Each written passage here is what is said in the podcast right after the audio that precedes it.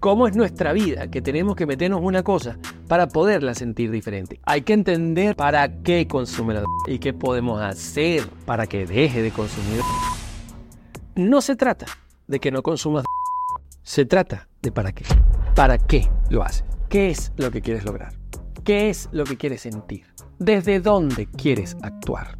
O sea, cuando hablamos del consumo de estamos hablando de la consecuencia la sensación que se produce después que uno consume.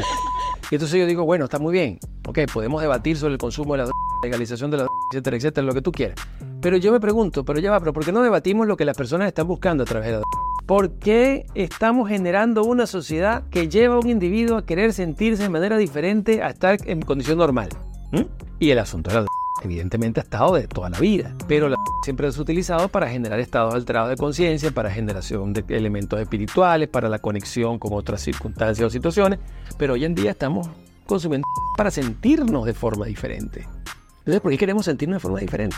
¿Cómo es nuestra vida que tenemos que meternos una cosa para poderla sentir diferente? Ese es el punto, ese es el debate.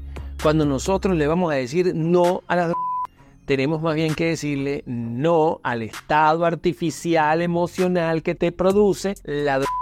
En consecuencia, vamos a buscar cómo generar ese mismo estado emocional sin la necesidad de tener que consumir estupefacientes, ¿verdad que sí?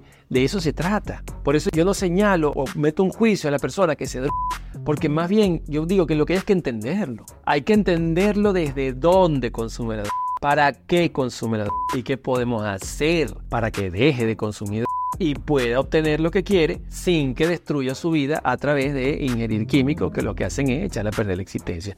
Es desde allí, es desde allí donde yo siento que tenemos que trabajar este asunto, porque si no todo el tiempo estaremos señalando y en vez de mirarlo como enfermo, lo miraremos como una persona que sencillamente pues es una piltrafa, un desecho y que tenemos que sencillamente, tú sabes, como una basurita, botarlo. Y no, no es así.